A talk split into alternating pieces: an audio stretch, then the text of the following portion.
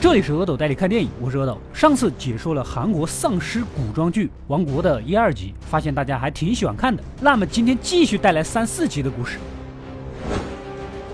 上一期我们说到，朝鲜大王被丧尸病毒感染，咬了神医的徒弟，而后神医带着尸体回了老家。当时又闹饥荒，又闹麻风病。一个捉虎军的大哥无情地将尸体给炖了，一手好厨艺征服了池绿轩的所有人。丧尸病毒加上麻风病的混合，很快就成了经过血液传播的传染型丧尸病毒。而神医家里除了女主和捉虎大哥以外的全部病人都被感染，结果呢，被不明就里的韩国世子，也就是我们的男主，把所有丧尸给放了出来。导致整个地方沦陷。如果没有看我上一集的解说，可以翻一翻我之前的发布。丧尸突然爆发，咱们当地的行政长官小赵大人吓得要死，赶紧钻进了牢里，躲到女主的背后，靠着刚强的女主才捡回性命。至此呢，也就对女主有了些爱慕之情。当然了，传染型丧尸病毒是不分贵贱的，就这么在这里肆无忌惮地传播开来了。男主这边看在眼里，正自惊叹。突然，一波丧尸汹涌奔来，那还不麻溜的跑啊！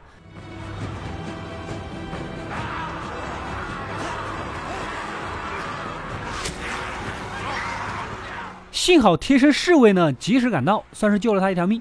两人准备赶去军营，没想到这小赵大人溜须拍马的那个小跟班呐啊，也逃到了这里。不顾男主和百姓的死活，靠近就放箭。后面的丧尸呢也追了过来，男主亮身份也没有人相信，没办法，只能从旁边跑，跳入河里才躲过。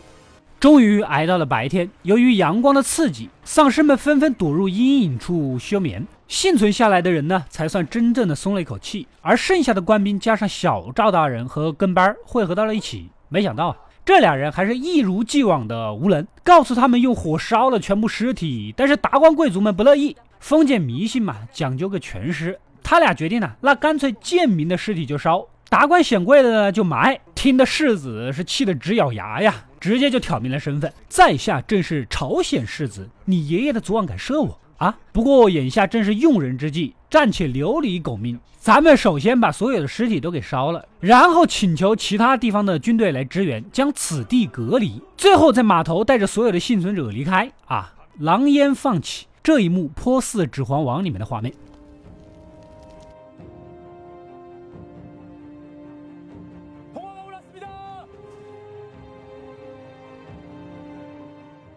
不过呢，想法总是美好的，人手不够，尸体又太多，根本就烧不完，而且能用的船呢，只剩下一条了，全部百姓肯定是装不下了。咱剩下的那些达官显贵们还是能挤上一挤的，要不咱赶紧跑吧。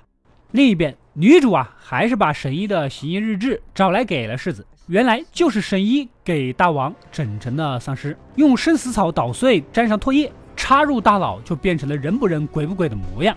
神医临死前呢，叨念着可以治疗这种疾病，但是没说完就变异了，所以女主才去采集生死草，看能不能研究出破解之法。眼下世子光靠一张嘴肯定是说不清楚这件事的，只能依靠曾经的老师，也是朝廷重臣安炫大人才可以翻案。安炫大人自从三年前回乡继母，一直就没有再回过朝廷，但是影响力还是有的。这边呢，小赵大人在跟班的安排下，一群达官贵人带着财产直接就上船跑了。其实这跟班也有自己的算盘，到时候世子免不了秋后算账，现在不跑等着被杀吗？所以说凡事留一线，日后好相见呐。世子这是当断不断，结果留下了隐患。匆匆赶来的世子呢，一脸懵逼，还有没有王法了啊？眼下天色也快黑了，与其在这里傻站着，不如先去神医的池绿轩做好防护，先躲上一躲。大家一群人正走着，可天色啊黑得快，躲在石缝的丧尸渐渐的复苏。大家赶紧跑起来呀！后面的几个老人的马车啊被卡住了。世子毕竟是个为国为民的正面人物，肯定不可能袖手旁观呐。那不然跟反派有什么区别呢？亲手推着车跑，后面的丧尸呢也蜂拥追来。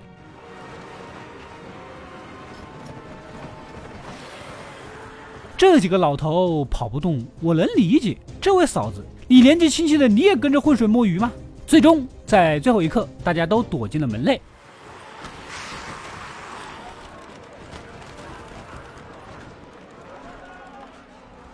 其实不要以为小赵大人这里就一帆风顺了啊！他们这些贵族里面呢，就有那个不愿意烧自己儿子的老太太。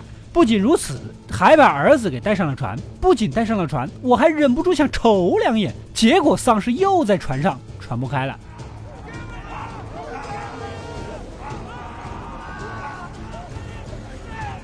男主这边一个个拿着农具，反正能用的铁器都用上了，守了一夜，算是熬了过来。世子呢，拿出了自己的牛肉干，分给了大家。接着也就该盘算着去上州找安炫大人了。捉虎大哥表示愿意一同前往。三个人正说着，门外再次传来响声，原来是赵国丈派来的禁军来捉世子的。赵国丈已经得知自己的儿子被世子杀死的消息，所以男主这一出去肯定是死，不是现场死，就是在皇宫花样死。那个刚刚还感谢世子救命，又吃了世子牛肉干的老头儿，现在转脸就让世子出去跟外面人说说清楚。您老得亏刚才是坐在车上啊，要是在车下，你还不趁机碰瓷？还来不及多想，对方直接上了家伙，乱箭射死，死伤不少人。接着直接闯了进来。幸好外面起了大雾，捉虎军大哥又是一等一的身手，进来一个狙死一个，秒杀了对方不少人。如果不是子弹有限，我估计捉虎军大哥这一人就能打到皇宫里去。世 子跟侍卫啊，靠着迷雾绕了出去，然后将屋里面的禁军给引诱走。侍卫呢，毕竟曾经也是宫里混的人，懂他们的暗语，靠着吹哨子给这一群人给转蒙圈了，果断的救了大家。那么世子呢，也该直奔安炫大人的上州去了。另一边。反赵国丈势力的大提学金大人私下拉拢了效忠大王的忠臣，准备强闯寝宫，确认大王死没死。不过这次只手遮天的赵国丈不仅没有阻止，还特意的领路，带众位大臣一起去看看，感觉有阴谋啊！这是使的什么把戏呢？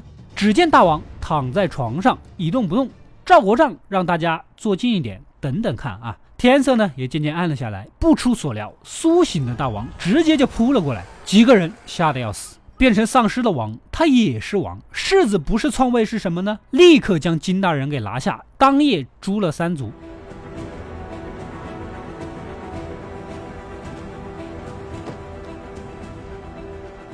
那么王国三四集的故事到这里就暂时结束了，在下一期里，无能的小赵大人并没有死。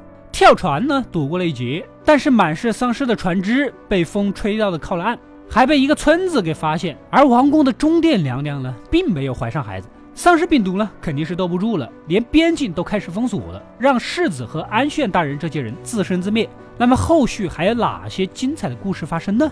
如果喜欢本期视频，还要继续看王国的后面两集的话，就留言告诉我吧。